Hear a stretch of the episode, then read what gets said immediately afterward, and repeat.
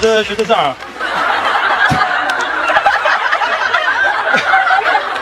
确实，这个节目效果确实是很多演员靠努力无法达到的。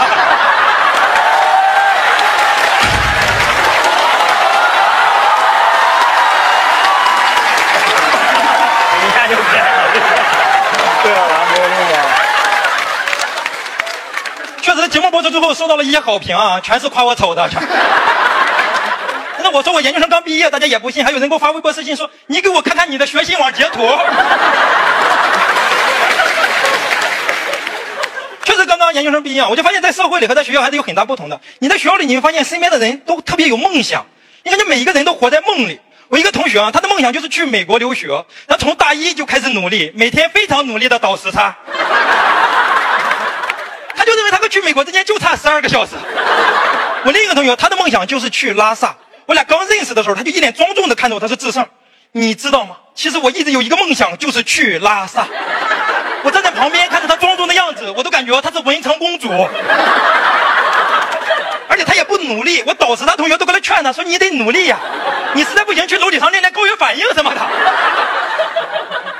但他们就喜欢宣扬他的梦想，经常跟我说：“说志胜，你知道吗？”我说：“哥们儿，我知道，你有一个梦想是去拉萨，现在我都有一个梦想，就是送你去拉萨。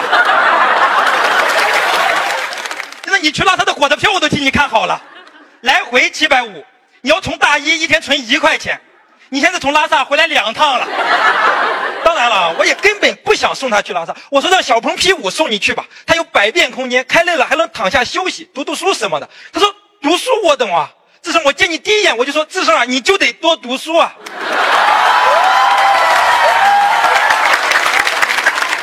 你会发现进入社会就不一样了，进入社会真的很难，找工作就很难。你在学校里还会能经常听到别人安慰你说：“哎呀，志胜没事儿你们年轻人的机会是无限的。”但是当你出来找工作，你就会发现年轻人的机会确实是无限的，但是年轻人也是无限的。而且根据求极限原理，无限比无限很有可能等于零呀。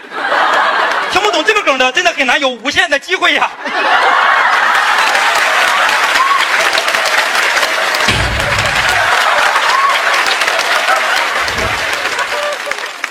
找工作真挺难，而且招聘要求上一个个还在那写着要求什么五官端正，普通话标准。我说这个针对性是不是有点太强了呀？哎呀，去年呢，我还是找了一份实习工作，是在一个教育机构里当初中物理老师。然后我呢遇到那个领导特别喜欢劝别人喝酒，我第一次跟他喝酒，我就说我说领导我不会喝酒啊，真不会。领导说真不会啊，我说真不会，真不会。来来来，我教你。来，你看，这个是酒，这个是嘴。喝酒啊，唯一的难点就是把嘴张开。就这种领导教你的，有很多东西是领导是不教你的，但他认为你知道。有一次我跟我的三个领导坐电梯去吃饭，大家可能知道啊，在电梯里有一项潜规则是谁的地位越低，谁就应该按这个电梯按键。但我当时就认为是谁离得近谁按，所以说我和我的领导从十二楼到九楼吃饭，电梯门打开还是十二楼。这我的三个把目光看向了我，我在那就以为是他们想让我缓解一下这个尴尬。那个领导说：“我说领导啊，这个按电梯啊，就是这个是手，这个是按键。按电梯唯一的难点是你要用手给这个按键一个压强。但是当你为了缓解尴尬讲了一个梗，但你发现整个电梯里回荡的却只有你自己笑声的时候。”这个小领导真的是很生气，他出去之后开始给我传递一些特别错误的价值观，跟我说说志胜啊，志胜，你都进入社会了，你应该学会先当狗再当人啊！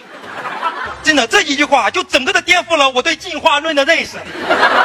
就因为这句话对我的冲击太大了，我紧接着问了领导一句：“我说领导啊，那你现在是人是狗？” 完了，这里大家。抖音。